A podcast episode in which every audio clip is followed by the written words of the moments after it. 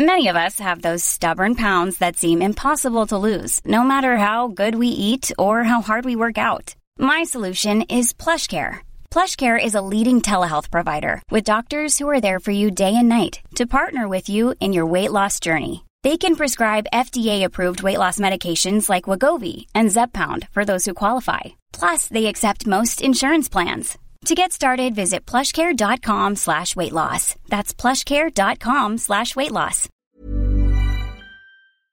Attention, cet épisode aborde des sujets qui peuvent heurter. Pour en savoir plus, reportez-vous au texte de description de l'épisode. Le studio Biloba présente le meilleur résumé, la littérature au creux de l'oreille. Dans cet épisode, découvrez Le chat noir d'Edgar Allan Poe.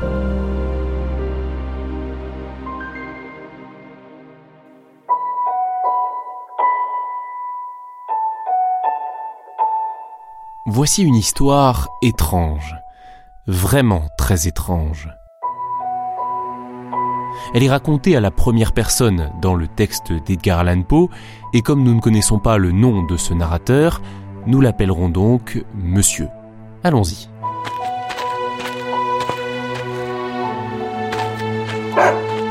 Monsieur adore les animaux depuis sa plus tendre enfance. Il a eu la chance de se marier avec une femme qui partagent aussi cette passion. Ensemble, ils adoptent de multiples bêtes, des oiseaux, des poissons, des lapins, un chat, un chien et même un singe. Monsieur a une affection toute particulière pour son chat, Pluton, un animal fort et intelligent, au pelage entièrement noir. Leur amitié se développe au fil des années jusqu'à ce que monsieur se mette à boire. Il devient morne et irritable, son caractère se dégrade, il en vient même à se montrer brutal avec ceux qui vivent avec lui. Il devient violent avec sa femme, verbalement et physiquement. À cause de l'alcool, il inflige à ses animaux de compagnie une maltraitance quotidienne. Seul Pluton est relativement épargné car il a appris à éviter habilement son maître. Un soir cependant, monsieur rentre une fois de plus chez lui complètement ivre. Comme son chat s'enfuit en le voyant, il se met en colère et cherche à l'attraper. Effrayé, Pluton le mord à la main. Furieux, monsieur parvient à le saisir et avec un canif qu'il sort de sa poche, il fait sauter un de ses yeux de son orbite. Une fois son vin cuvé, il éprouve de la honte et des remords en se remémorant l'atrocité qu'il a commise sur son petit compagnon. Pour enfouir ses sentiments, il se remet à boire, encore plus. Au bout de quelque temps, la blessure du chat guérit, mais elle reste très effrayante. Évidemment, l'animal évite encore davantage son cruel mutilateur. Et monsieur, d'abord peiné, finit par s'en irriter. Un matin, de sang-froid, il glisse un nœud coulant autour du cou de Pluton et le pend à la branche d'un arbre. Il commet cet acte ignoble, les larmes aux yeux et le cœur lourd. Son esprit lui commandait de le faire, sa perversité l'obligeait à faire quelque chose d'impardonnable pour se torturer l'âme.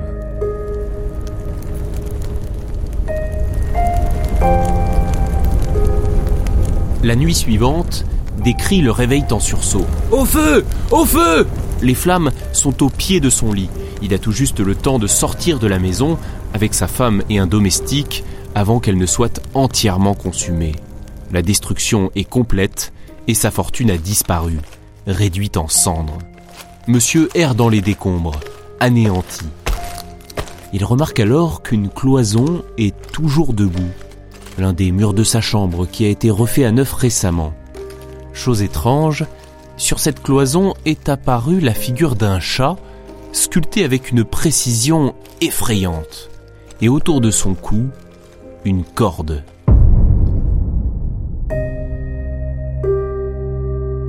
Comment expliquer cette glaçante apparition? Il cherche une explication, Quelqu'un a dû détacher l'animal pendu à l'arbre et le lancer par la fenêtre ouverte. Le chat s'est alors retrouvé comprimé contre le plâtre fraîchement étendu, faisant une moulure de sa tête dans la cloison.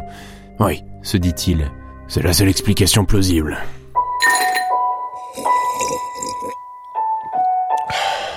Ayant tout perdu, monsieur sombre encore davantage dans la déchéance.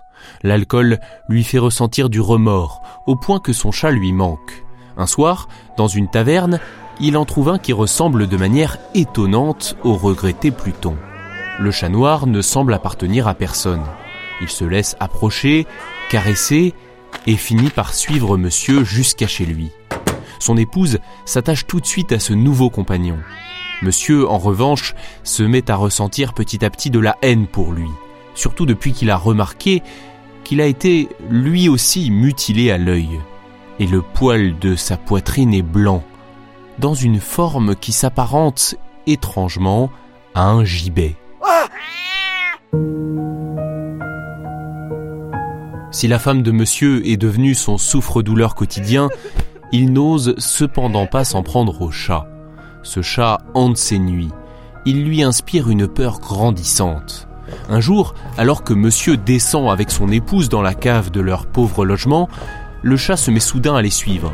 Il se faufile entre les jambes de son maître et manque de le faire tomber dans l'escalier. Sale bête, dégage de là Monsieur entre alors dans une rage terrible, brandissant une hache pour tuer l'animal. Mais son épouse arrête son geste. Elle n'aurait pas dû. Monsieur en furie se dégage et lui donne un grand coup de hache dans la tête. La pauvre femme est tuée sur le coup. Monsieur contemple son corps inerte écroulé sur le sol et réfléchit à la meilleure façon de s'en débarrasser. Faut-il le découper puis le brûler, le jeter dans le puits ou encore l'enfermer dans une malle à expédier? Monsieur se résout à le murer dans cette cave. Les parois sont enduites d'une couche de plâtre que l'humidité empêche de durcir totalement. Et l'un des murs comporte un creux, l'ancien foyer d'une cheminée recouverte. Il déplace les briques et dépose le cadavre dans la cavité. Puis il refait la maçonnerie, fixe le tout au mortier. Monsieur est satisfait du résultat, l'aspect du mur est impeccable, ni vu, ni connu.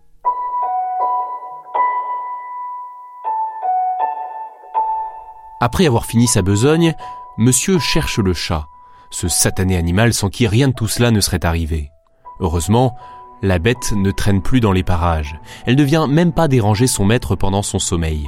Quel soulagement pour lui, il pense davantage à cela qu'à la sinistre absence de sa femme. Absence qui est rapidement remarquée. Bientôt, la police mène une enquête, des agents interrogent monsieur et font une perquisition à son domicile. Le meurtrier est confiant, il sait que sa cachette est introuvable. Il accompagne les enquêteurs pour la troisième ou la quatrième fois dans la cave, et comme leur troupe remonte l'escalier, encore une fois bredouille, il ressent une bouffée irrépressible de jubilation et de triomphe. Je suis enchanté d'avoir apaisé vos soupçons. Soit dit en passant, voilà une maison singulièrement bien bâtie. Ses murs sont solidement maçonnés. En disant cela, il tape du bout de sa canne sur les briques qui recèlent le cadavre. Soudain, une plainte résonne en écho derrière les briques. Monsieur défaille. Les agents de police restent un moment sans réagir, stupéfaits, puis se précipitent pour démolir le mur. Apparaît alors aux yeux de tous le visage cadavérique et ensanglanté de madame, et sur sa tête, le chat noir et borgne perché dans une posture triomphale. Monsieur se dit Alors voilà où se trouvait l'hideuse bête qui m'a poussé à l'assassinat, et dont la voix révélatrice vient de me livrer au bourreau. J'avais muré le monstre dans la tombe.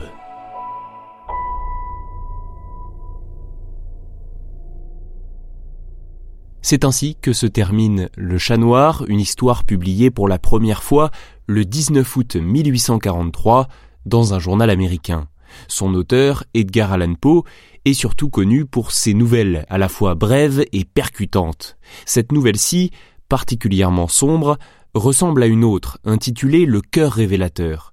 Dans les deux, l'histoire est racontée par l'assassin lui-même, qui s'efforce de convaincre le lecteur de sa lucidité et de sa rationalité, jusqu'à la chute où il finit par se trahir et où son crime est découvert. Dans Le Chat Noir, Edgar Allan Poe dénonce tout particulièrement les ravages de l'alcool. Il faut savoir qu'à l'époque où il écrit ce texte, il trouve lui-même refuge dans la boisson, car sa jeune épouse, Virginia, qui est aussi sa cousine germaine, est gravement malade. Toute sa vie, il a tenté de vivre de sa plume, mais son talent n'a été véritablement reconnu qu'après sa mort. Il aimait aussi écrire des poèmes qui, pour une grande partie, ont ensuite été traduits en français par Charles Baudelaire et Stéphane Mallarmé. Rien que ça. Merci d'avoir écouté cet épisode. S'il vous a intéressé, n'hésitez pas à le partager autour de vous, à laisser un j'aime, 5 étoiles ou un excellent commentaire. Nous nous sommes efforcés de vous livrer le résumé le plus fidèle possible de cette œuvre, mais comme d'habitude, nous vous invitons à la lire par vous-même. C'est encore mieux, surtout qu'il s'agit d'une nouvelle vraiment très brève et assez accessible. À très bientôt. Cet épisode a été coécrit par Candice de Gatine et Gabriel Massé.